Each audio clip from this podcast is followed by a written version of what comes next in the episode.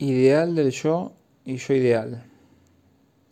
Leclerc, quien ha trabajado para nosotros el difícil texto de introducción al narcisismo, seguirá aportándonos hoy sus reflexiones e interrogantes. Vuelve usted a la segunda parte e intenta hacer muchas citas. Doctor Leclerc. Es este un texto que no puede resumirse.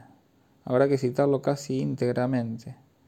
La primera parte plantea la distinción fundamental de la libido con argumentos en base a lo que usted construyó sus consideraciones acerca del plasma germinal. En la segunda parte, Freud nos dice que el estudio de las demencias precoces, lo que él llama el grupo de las parafrenias, sigue siendo ciertamente el mejor acceso para el estudio de la psicología del yo, pero no seguirá examinándolas Freud nos muestra otras vías capaces de conducir a reflexiones sobre la psicología del yo. Parte de la influencia de las enfermedades orgánicas sobre la distribución libidinal que puede considerarse como una excelente introducción a la medicina psicosomática. Se refiere a una conversación que tuvo con Ferenczi al respecto y parte de la comprobación que en el curso de una enfermedad, de un sufrimiento, el enfermo retrae sus cargas libidinales sobre su yo para liberarlas de nuevo tras su curación. Freud piensa que esta es una consideración trivial, pero que, sin embargo, exige ser examinada durante la fase en que retira su carga libidinal de los objetos. La libido y el interés del yo se confunden nuevamente, tienen de nuevo el mismo destino, y es imposible distinguirlos. ¿Conoce usted a Wilhelm Bach? Es un humorista en el que usted debiera inspirarse hay una creación suya inolvidable que se llama Baldwin Bachland, el poeta trabado. El dolor de muelas que sufre interrumpe todos sus ensueños idealistas y platonizantes, así como su inspiración amorosa. Por ese dolor olvida las cotizaciones de la bolsa, los impuestos, la tabla de multiplicar, etc. Todas las formas habituales del ser pierden súbitamente su atractivo, están anuladas y ahora en el pequeño agujero la muela habita. El mundo simbólico de las cotizaciones de la bolsa y de la tabla de multiplicar se halla enteramente cargado en el dolor. Doctor Leclerc. Freud pasa luego a otro punto, el estado de reposo, en el cual también hay una retirada narcisística de las posiciones libidinales. Vuelve luego a la hipocondría, a sus diferencias y puntos en común con la enfermedad orgánica llega a la noción de que la diferencia entre ambas, que quizá no tenga ninguna importancia, es la existencia de una lesión orgánica. El estudio de la hipocondría le permite sobre todo precisar que en el hipocondríaco también se producen, sin duda, cambios orgánicos del orden de las perturbaciones vasomotoras, perturbaciones circulatorias, y postula una similitud entre la excitación de una zona cualquiera del cuerpo y la excitación sexual. Introduce la noción de erogeneidad, de zonas erógenas que pueden, dice Freud, reemplazar lo genital y comportarse como él, es decir, ser la sede de manifestaciones y descargas. Nos dice que todo cambio de este tipo de erogeneidad en un órgano podría ser paralelo a un cambio de carga libidinal en el yo, lo que vuelve a plantear el problema psicosomático. De todos modos, luego del análisis de la erogeneidad y de las posibilidades de erogenización de cualquier parte del cuerpo, arriba la suposición de que la hipocondría podría clasificarse dentro de las neurosis que dependen de la libido del yo, mientras que las demás neurosis actuales dependerían de la libido objetal. Tuve la impresión que este pasaje, que en el conjunto de la segunda parte forma una especie de párrafo, es menos importante que el segundo párrafo de la segunda parte, en el cual Freud define los dos tipos de elección objetal. El comentario esencial de Freud es que resulta casi indiferente que una elaboración de la libido. Saben lo difícil que es traducir verai beitum y elaboración no es totalmente adecuado. Se produzca sobre objetos reales u objetos imaginarios. La diferencia solo aparece más tarde, cuando la orientación de la libido se efectúa sobre objetos irreales.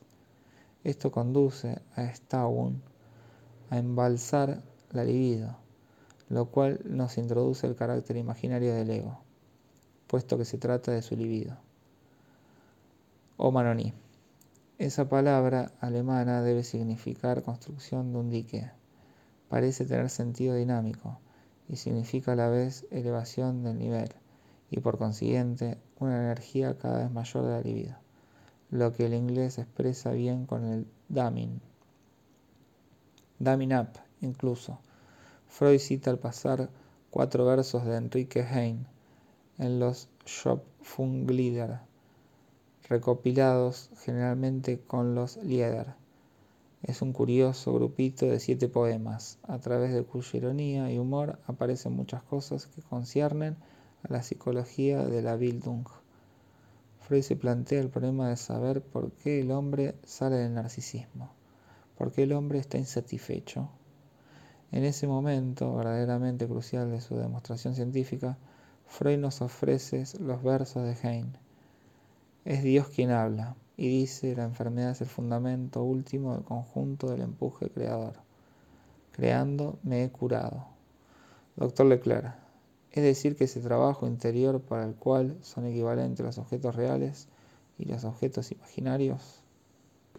Freud no dice que son equivalentes, dice que en el punto en que estamos de la formación del mundo exterior, es indiferente considerar si es real o imaginario. La diferencia solo aparece después, en el momento en que el embalse produce sus efectos. Doctor Leclerc. Llego pues al segundo subcapítulo de la segunda parte, donde Freud nos dice que otro punto importante en el estudio del narcisismo es el análisis de la diferencia de las modalidades de la vida amorosa en el hombre y en la mujer. Freud llega a distinguir dos tipos de elección, que podemos traducir como anaclítica y narcisística, y estudia su génesis. Escribe esta frase, el individuo tiene dos objetos sexuales primitivos, él mismo y la mujer que se ocupa de él. Podremos partir de aquí. Él mismo, o sea, su imagen, está bien claro. Doctor Leclerc. Más adelante, Freud detalla la génesis, la forma misma de esta elección comprueba que las primeras satisfacciones sexuales autoróticas cumplen una función en la conservación de sí. Después, comprueba que las pulsiones sexuales se aplican primero a la satisfacción de las pulsiones del yo y que solo más tarde se hacen autónomas. Así, el niño ama primero al objeto que satisface sus pulsiones de yo, es decir, a la persona que se ocupa de él. Por último, Freud define el tipo narcisístico de elección objetal patente sobre todo, dice, en quienes el desarrollo libidinal estuvo perturbado, es decir, en los neuróticos. Doctor Leclerc, estos dos tipos fundamentales corresponden, nos lo había anunciado, a los dos tipos fundamentales, masculino y femenino. Los dos tipos narcisístico y Anlenung. Doctor Leclerc, Anlenung tiene una significación de apoyo. La noción de Lung no carece de relación con la noción de dependencia desarrollada posteriormente, pero es una noción más amplia y más rica.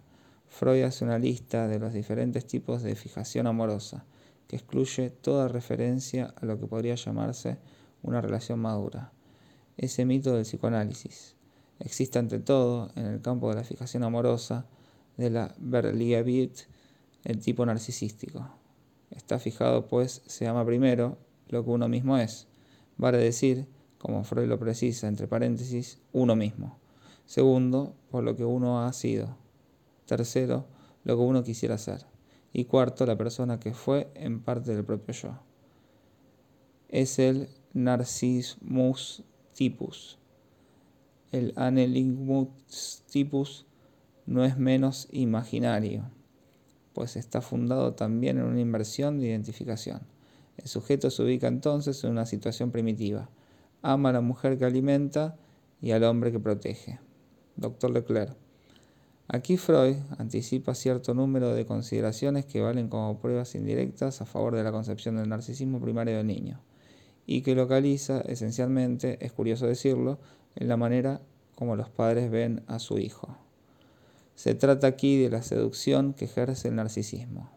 Freud señala lo fascinante y satisfactorio que es, para todo ser humano, la aprehensión de un ser que presenta las características de ese mundo clausurado, cerrado sobre sí mismo, satisfecho, pleno, que representa el tipo narcisístico. La compara con la seducción soberana que ejerce un bello animal. Doctor Leclerc. Dice, Su Majestad el niño. El niño es lo que sus padres lo hacen en la medida en que lo proyectan al ideal. Freud precisa que dejará de lado los trastornos del narcisismo primario del niño, aunque sea este un tema muy importante, pues se vincula con el complejo de castración. Aprovecho para ubicar más correctamente la noción de protesta viril de Adler, colocándola en su justo lugar que no es reducido, sin embargo. Doctor Leclerc. Sí, que es muy importante, pero que Freud vincula los trastornos del narcisismo primario originario. Llegamos a esta importante pregunta. ¿En qué se convierte el libido del yo en el adulto normal? ¿Debemos admitir que está confundida en su totalidad con las cargas objetales? Freud rechaza esta hipótesis y recuerda que la represión existe, en suma, con una función normalizante.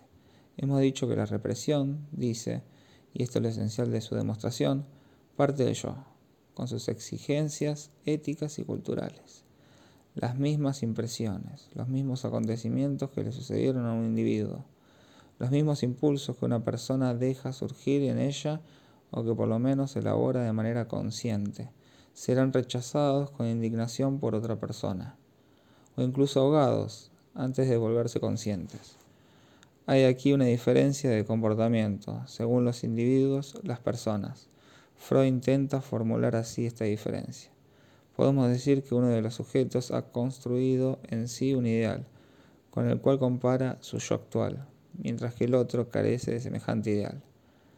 La formación de un ideal sería, por parte del yo, la condición de la represión.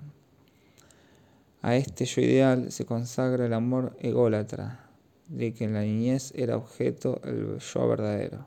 Y prosigue, no es el yo verdadero, es el yo real. Das wirklich Ich. Prosigue el texto. El narcisismo aparece desplazado sobre este nuevo yo ideal adornado, como el infantil, como todas las perfecciones. Como siempre en el terreno de la libido, el hombre se demuestra aquí, una vez más, incapaz de renunciar a una satisfacción ya gozada alguna vez. Freud emplea aquí por primera vez el término yo ideal en la frase. A este yo ideal se consagra el amor ególatra de que en la niñez era objeto el yo verdadero. Pero enseguida dice, no quiere renunciar a la perfección de su niñez. Intenta conquistarla de nuevo bajo la nueva forma de su ideal del yo. Figuran pues aquí las dos expresiones, yo ideal e ideal del yo. Dado el rigor de la escritura de Freud, uno de los enigmas de este texto, que Leclerc ha señalado muy bien, es la coexistencia en el mismo párrafo de los dos términos. Doctor Leclerc, es curioso observar que la palabra forma sustituye a la palabra yo. Perfectamente. Y Freud emplea aquí ich ideal, que es exactamente simétrico y opuesto a ideal ich, signo de que Freud designa aquí dos funciones diferentes. ¿Qué quiere decir esto? Trataremos de precisarlo luego. Doctor Leclerc, lo que observo es que en el momento en que Freud sustituye el término yo ideal por ideal de yo, hace preceder ideal de yo por nueva forma. Por supuesto. Doctor Leclerc, la nueva forma de su ideal de yo es lo que él proyecta delante de sí como su ideal. El párrafo siguiente aclara esta dificultad, por una vez excepcional en su obra. Freud pone los puntos sobre las IES a propósito de la diferencia entre sublimación e idealización. Continúe. Doctor Leclerc. Freud formuló pues la existencia del yo ideal, que luego llama ideal del yo, o forma del ideal del yo dice que no hay sino un paso desde este punto a la investigación de las relaciones entre la formación del ideal y la sublimación. La sublimación es un proceso de la libido objetal. Por el contrario, la idealización concierne al objeto que es agrandado, elevado sin modificaciones en su naturaleza. La idealización es posible tanto en el dominio de la libido del yo como en el de la libido objetal. Es decir que, una vez más, Freud coloca ambas libidos en el mismo plano. Doctor Leclerc, la idealización del yo puede coexistir con una sublimación fallida. La formación del ideal del yo aumenta las exigencias del yo y favorece al máximo la represión. Uno está en el plano del imaginario, el otro en el plano de lo simbólico, ya que la exigencia del hija ideal encuentra su lugar en el conjunto de las exigencias de la ley. Doctor Leclerc, la sublimación ofrece, por lo tanto, el atajo para satisfacer esa exigencia sin acarrear la represión. En el caso de la sublimación satisfactoria. Doctor Leclerc, Freud termina el breve párrafo relativo a las relaciones entre el ideal del yo y la sublimación en este punto. No sería de extrañar que encontrásemos una instancia psíquica especial encargada de velar por la satisfacción que se desprende del ideal del yo, y que en cumplimiento de su función vigila de continuo al yo actual. Esta hipótesis de una instancia psíquica especial que cumpliría entonces una función de vigilancia y seguridad nos conducirá más tarde al superyo. Freud apoya su demostración en un ejemplo extraído de la psicosis, el síndrome de influencia, donde dice, esa instancia es particularmente visible. Antes de hablar de síndrome de influencia, aclara que, si una instancia tal existe, no podemos descubrirla, sino suponerla como tal. Me parece muy importante que, en esta primera forma de introducir el superyo, Freud diga que esta instancia no existe, que no se la descubrirá, que solo puede suponérsela. Añade que lo que llamamos nuestra conciencia cumple esta función, tiene esta característica. Los enfermos de este tipo se quejan de estar vigilados, de oír voces, de que se conoce su pensamiento, de que se los observa. Tienen razón, dice Freud. Esta queja está perfectamente justificada y corresponde a la verdad. En todos nosotros y dentro de la vida normal existe realmente tal poder, que observa, advierte y critica todas nuestras intenciones. Encontramos después, no es ese exactamente el sentido. Freud dice que si una instancia tal existe, no es posible que sea algo que aún no hayamos descubierto. Los ejemplos que elige muestran que la identifica con la censura vuelve a encontrar esta instancia en el delirio de influencia, donde se confunde con el que ordena los actos del sujeto. La reconoce luego en lo que se define como el fenómeno funcional de Silverberg. Según Silverer, la percepción interna por parte del sujeto de sus propios estados, de sus mecanismos mentales en tantas funciones, en el momento en que se desliza en el sueño jugaría un rol formador. El sueño daría de esa percepción una transposición simbólica. Entiéndase aquí simbólico simplemente en el sentido de representado por imágenes.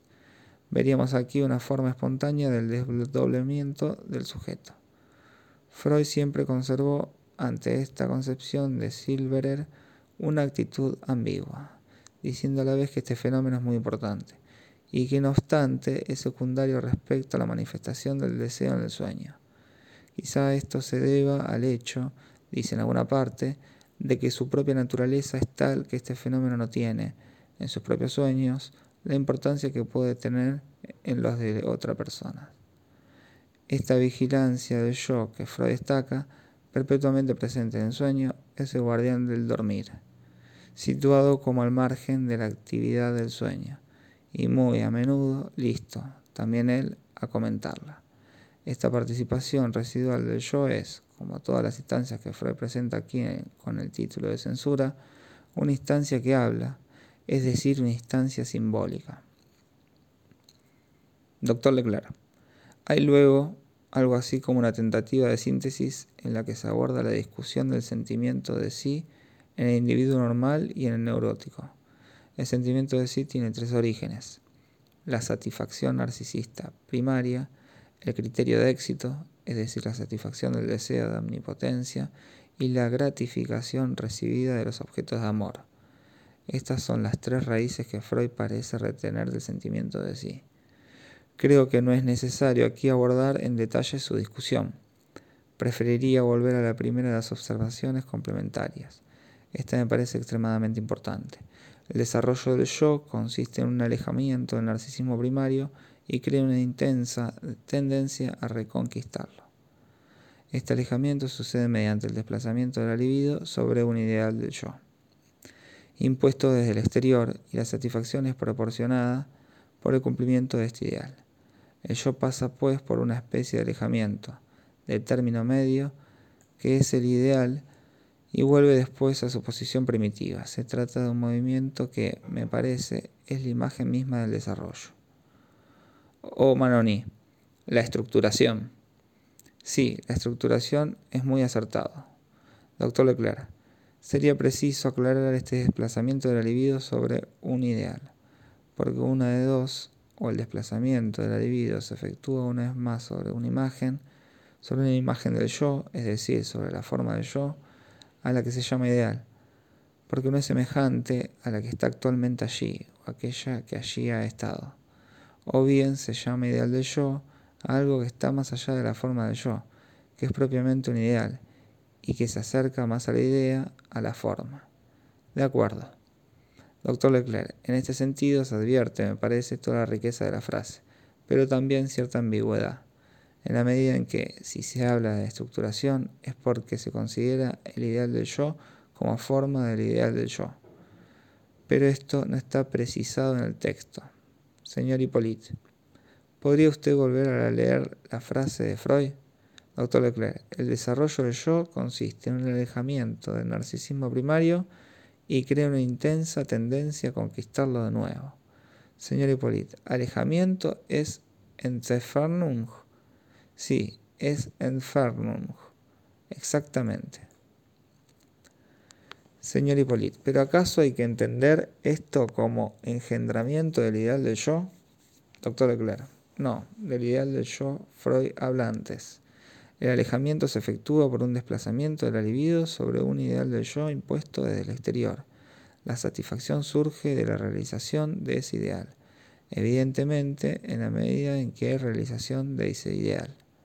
Señor Hippolyte, irrealizable, porque a fin de cuentas es el origen de la trascendencia, destructora y atrayente. Doctor Leclerc, sin embargo, no está explícito.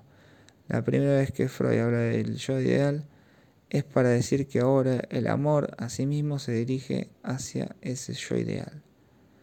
O Manoní. En mi opinión, a menudo se tiene la impresión de que se hablan varias lenguas. Creo que quizás habría que distinguir entre desarrollo de la persona y estructuración del yo. Algo así nos permitiría entendernos, porque lo que se estructura es en efecto un yo, pero en un ser que se desarrolla. Si estamos en la estructuración, exactamente allí donde se desarrolla toda la experiencia analítica, en la unión de lo imaginario y lo simbólico. Hace un rato, Leclerc planteó el interrogante acerca de la función de la imagen y la función de lo que él llamó la idea. Sabemos bien que la idea nunca vive sola, vive con todas las otras ideas. Ya nos lo enseñó Platón. Para esclarecer un poco todo esto, empecemos a hacer funcionar el aparatito que les muestro desde hace varias sesiones. Partamos del animal. Un animal también ideal, es decir, logrado. El animal no logrado es aquel que hemos podido capturar. Ese animal ideal nos ofrece una visión de completitud, de realización, porque supone el ajuste perfecto, incluso la identidad del inner wealth y el unwealth. Allí reside la seducción de esa forma viva, que despliega armoniosamente su apariencia. ¿Qué nos muestra al respecto el desarrollo del funcionamiento instintual? La extrema importancia de la imagen ¿Qué es lo que funciona en la puesta en marcha del comportamiento complementario del picón macho y del picón hembra? Algunas gestalten. Simplifiquemos y consideremos este funcionamiento solo en un momento determinado. El sujeto animal, macho o hembra, está como captado por una gestalt. El sujeto se identifica literalmente al estímulo desencadenante. El macho está capturado en la danza en zigzag a partir de la relación que se establece entre él mismo y la imagen que ordena el desencadenamiento del ciclo de su comportamiento sexual. La hembra también está capturada en esa danza recíproca. no se trata solamente de la manifestación exterior de algo que siempre tiene un carácter de danza, de gravitación de dos cuerpos. Es este hasta hoy uno de los problemas más difíciles de resolver en física, pero que en el mundo natural se ha realizado armoniosamente en la relación del pareo. En ese momento, el sujeto es totalmente idéntico a la imagen que dirige el desencadenamiento completo de determinado comportamiento motor, el cual produce y remite al compañero, en determinado estilo, la orden que le hace continuar la otra parte de la danza. La manifestación natural de este mundo cerrado de dos nos ilustra la conjunción de la libido objetal y la libido narcisística. En efecto, el apego de cada objeto para con el otro está hecho de la fijación narcisística a esa imagen, porque esa imagen, y solo ella, es lo que él esperaba. Tal es el fundamento del hecho que, en el orden de los seres vivos, solo el compañero de la misma especie, nunca se lo destaca suficientemente, puede desencadenar esa forma especial llamada comportamiento sexual. Salvo ciertas excepciones, que deben situarse en ese margen de error que presenta las manifestaciones de la naturaleza. Digamos que en el mundo animal todo el ciclo del comportamiento sexual está dominado por lo imaginario. Por otra parte, es en el comportamiento sexual donde se manifiesta la mayor posibilidad de desplazamiento, incluso en el animal. Lo empleamos ya a título experimental, cuando le presentamos al animal una trampa, una falsa imagen, un compañero macho que no es más que una sombra provista de sus características principales, en ocasión de las manifestaciones del fenotipo que, en muchas especies, se produce en ese momento biológico que llama al comportamiento sexual. Basta presentar esa trampa para desencadenar la conducta sexual. La posibilidad de desplazamiento, la dimensión imaginaria, ilusoria, es esencial a todo lo que pertenece al orden de los comportamientos sexuales. ¿Sucede o no lo mismo en el hombre? Esta imagen podría ser el ideal ich del que hablábamos hace un rato. ¿Por qué no? No obstante, no se nos ocurre llamar ideal ich a esta trampa. ¿Dónde situarlo entonces? Aquí se revelan los méritos de mi aparatito. ¿Cuál es su alcance?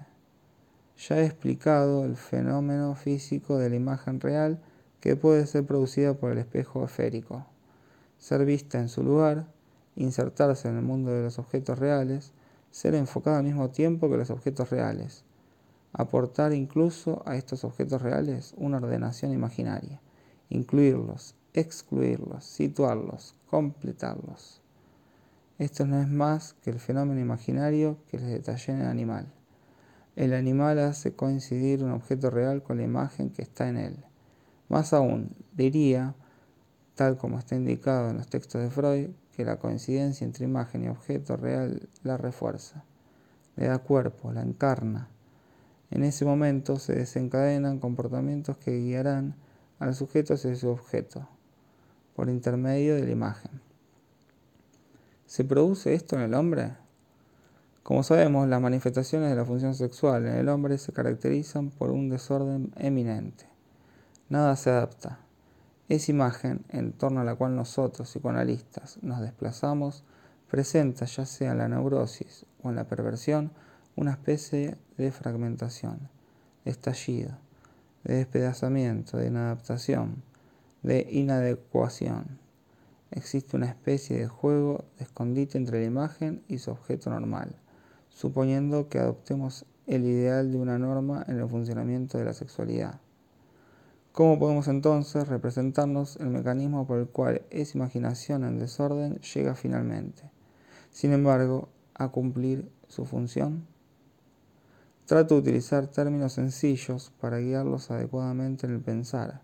Se podrían emplear otros más complicados, pero se dan cuenta que esta realmente es la pregunta que se plantean apasionadamente los analistas, rascándose energéticamente la cabeza ante todo el mundo.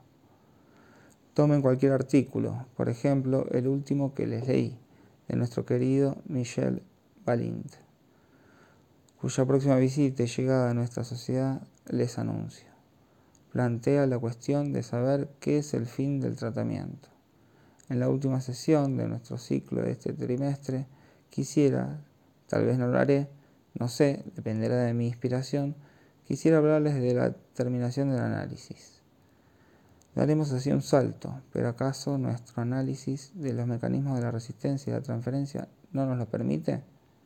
Pues bien, ¿qué es el fin del tratamiento? ¿Es acaso análogo a la finalización de un proceso natural? ¿El amor genital es el dorado prometido de los analistas y que con toda imprudencia prometemos a nuestros pacientes? ¿Es acaso un proceso natural? Por el contrario, ¿no se trata acaso de una serie de aproximaciones culturales que solo pueden realizarse en algunos casos?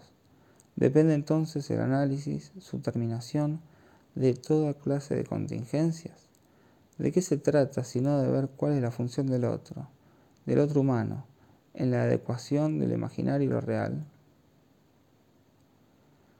Volvemos a encontrar el pequeño esquema.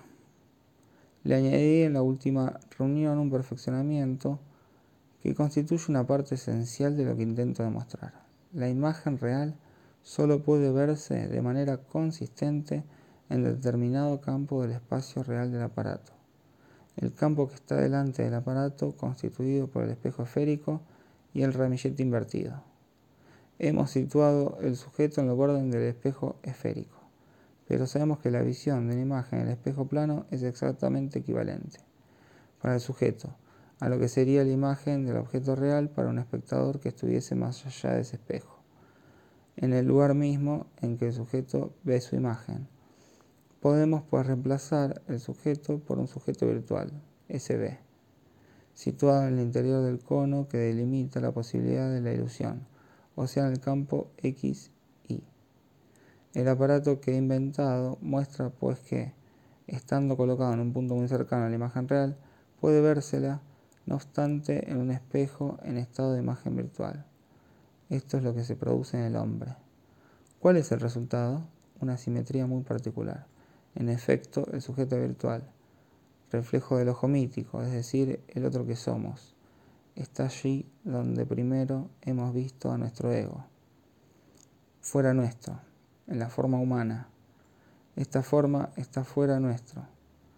No en tanto está hecha para captar un comportamiento sexual, sino en tanto está fundamentalmente vinculada con la impotencia primitiva del ser humano.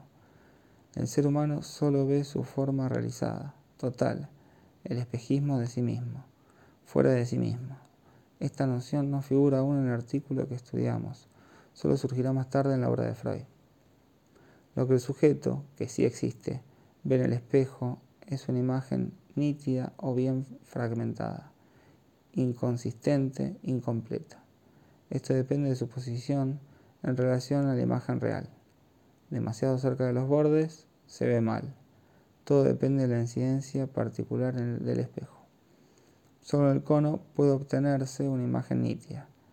De la inclinación del espejo depende pues que veamos más o menos perfectamente la imagen. En cuanto al espectador virtual, aquel al cual ustedes sustituyen mediante la ficción del espejo para ver la imagen real, basta que el espejo plano esté inclinado en cierto modo, para que esté en el campo desde donde se ve muy mal. Por este solo hecho, también ustedes ven muy mal la imagen en el espejo. Digamos que esto representa la difícil acomodación del imaginario en el hombre. Podemos suponer ahora que la inclinación del espejo plano está dirigida por la voz del otro. Esto no existe a nivel del estadio del espejo, sino que se ha realizado posteriormente en nuestra relación con el otro en su conjunto, la relación simbólica. Pueden comprender entonces que la regulación del imaginario depende de algo que está situado de modo trascendente, como diría Hippolyte, siendo lo trascendente en esta ocasión ni más ni menos que el vínculo simbólico entre los seres humanos. ¿Qué es el vínculo simbólico? Para poner los puntos sobre las IES, digamos que socialmente nos definimos por intermedio de la ley. Situamos a través del intercambio de símbolos nuestros diferentes yo, los unos con respecto a los otros. Ustedes Manoní y yo, Jacques Lacan. Estamos en una determinada relación simbólica que es compleja, según los diferentes planos en que nos coloquemos según estemos juntos en la comisaría, en esta sala o de viaje. En otros términos, la relación simbólica define la posición del sujeto como vidente. La palabra, la función simbólica, define el mayor o menor grado de perfección, de completitud, de aproximación de lo imaginario. La distinción se efectúa en esta representación entre el ideal y el ideal, entre yo ideal e ideal del yo. El ideal del yo dirige el juego de relaciones de las que depende toda relación con el otro.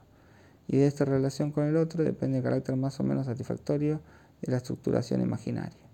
Semejante esquema ilustra que lo imaginario y lo real actúan al mismo nivel. Para comprenderlo basta perfeccionar un poco más el aparato. Suponga que este espejo es un vidrio. Ustedes se ven en el vidrio y ven los objetos que están más allá. Se trata justamente de eso, de una coincidencia entre ciertas imágenes y lo real. ¿De qué otra cosa hablamos cuando evocamos una realidad oral, anal, genital, es decir, cierta relación entre nuestras imágenes y las imágenes? Hablamos justamente de las imágenes del cuerpo humano y de la humanización del mundo, su percepción en función de imágenes ligadas a la estructuración del cuerpo. Los objetos reales se pasan por intermedio del espejo y a través de él. Están en el mismo lugar que el objeto imaginario. Lo propio de la imagen es la carga por la libido. Se llama carga libidinal aquello por lo cual un objeto deviene deseable, es decir, aquello por lo cual se confunde con esa imagen que llevamos en nosotros, de diversos modos y en forma más o menos estructurada. Este esquema permite pues la representación de la diferencia, que Freud siempre establece cuidadosamente, y que a menudo resulta enigmática para los lectores, entre regresión tópica y regresión genética, arcaica, la regresión en la historia como también se nos enseña a denominarla. Según la inclinación del espejo, la imagen en el espejo esférico se obtiene en forma más o menos bien lograda, en el centro o en los bordes. Incluso puede concebirse que se la pueda modificar. ¿Cómo se transforma finalmente la boca originaria en falo? Quizá resultaría más fácil comprenderlo construyendo con este fin un divertido pequeño modelo de física. Esto representa que, en el hombre, no puede establecerse ninguna regulación imaginaria, verdaderamente eficaz y completa, si no es mediante la intervención de otra dimensión. Esto es lo que busca al menos míticamente el análisis. ¿Cuál es mi deseo? ¿Cuál es mi posición en la estructuración imaginaria?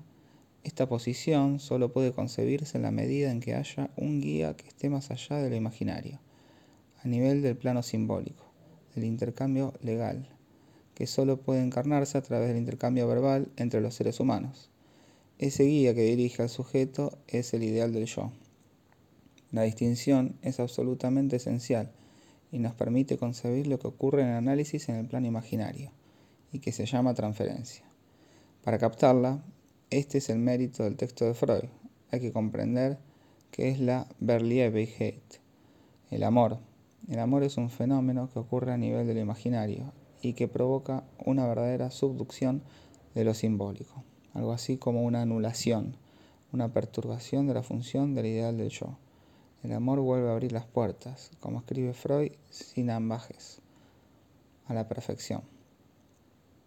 El Ich ideal, el ideal del yo, es el otro en tanto hablante. El otro en tanto tiene conmigo una relación simbólica, sublimada, que en nuestro manejo dinámico es a la vez semejante y diferente a la libido imaginaria. El intercambio simbólico es lo que vincula entre sí a los seres humanos, o sea, la palabra, y en tanto tal permite identificar al sujeto. No hay aquí metáfora, el símbolo da a luz seres inteligentes, como dice Hegel. El hija ideal, en tanto hablante, puede llegar a situarse en el mundo de los objetos a nivel del ideal ich, o sea, en el nivel donde puede producirse esa captación narcisística con que Freud nos machaca los oídos a lo largo de este texto. Observen que en el momento en que se produce esta confusión no hay ya ninguna regulación posible del aparato. Dicho de otro modo, cuando se está enamorado, se está loco, como lo expresa el lenguaje popular. Quisiera ilustrar aquí la psicología del flechazo. Recuerden a Werder cuando ve por primera vez a Lotte cuidando un niño. Es una imagen perfectamente satisfactoria del Anlehnungstypus en el plano anaclítico. Esta coincidencia del objeto con la imagen fundamental para el héroe de Goethe. desencadena su apego mortal. Habrá que elucidar la próxima vez por qué ese apego fundamentalmente mortal. Esto es el amor. En el amor se ama al propio yo, al propio yo realizado a nivel imaginario. Nos matamos intentando resolver este problema. ¿Cómo puede producirse la transferencia en los neuróticos, tan trabados en el plano del amor? La producción de la transferencia tiene un carácter absolutamente universal, verdaderamente automático, mientras que las exigencias del amor, por contrario, son, como todos lo saben, tan específicas. No todos los días encontramos lo que está hecho de tal modo que pueda brindarnos justo la imagen de nuestro deseo. ¿Cómo es posible entonces que en la relación analítica, la transferencia, de igual naturaleza que el amor, Freud produzca lo que dice en el texto que di a examinar a Granov, se produzca incluso antes, puede decirse, que el análisis haya comenzado. Ciertamente, quizá no sea del todo igual, antes y durante el análisis. El tiempo pasa y no quiero retenerlos más allá de los dos menos cuartos. Retomaré las cosas en este punto, cómo la función de la transferencia desencadena casi automáticamente en la relación analizado-analista e incluso antes del que ella haya comenzado con la presencia y la función del análisis, nos permite hacer intervenir la función imaginaria del ideal Ich.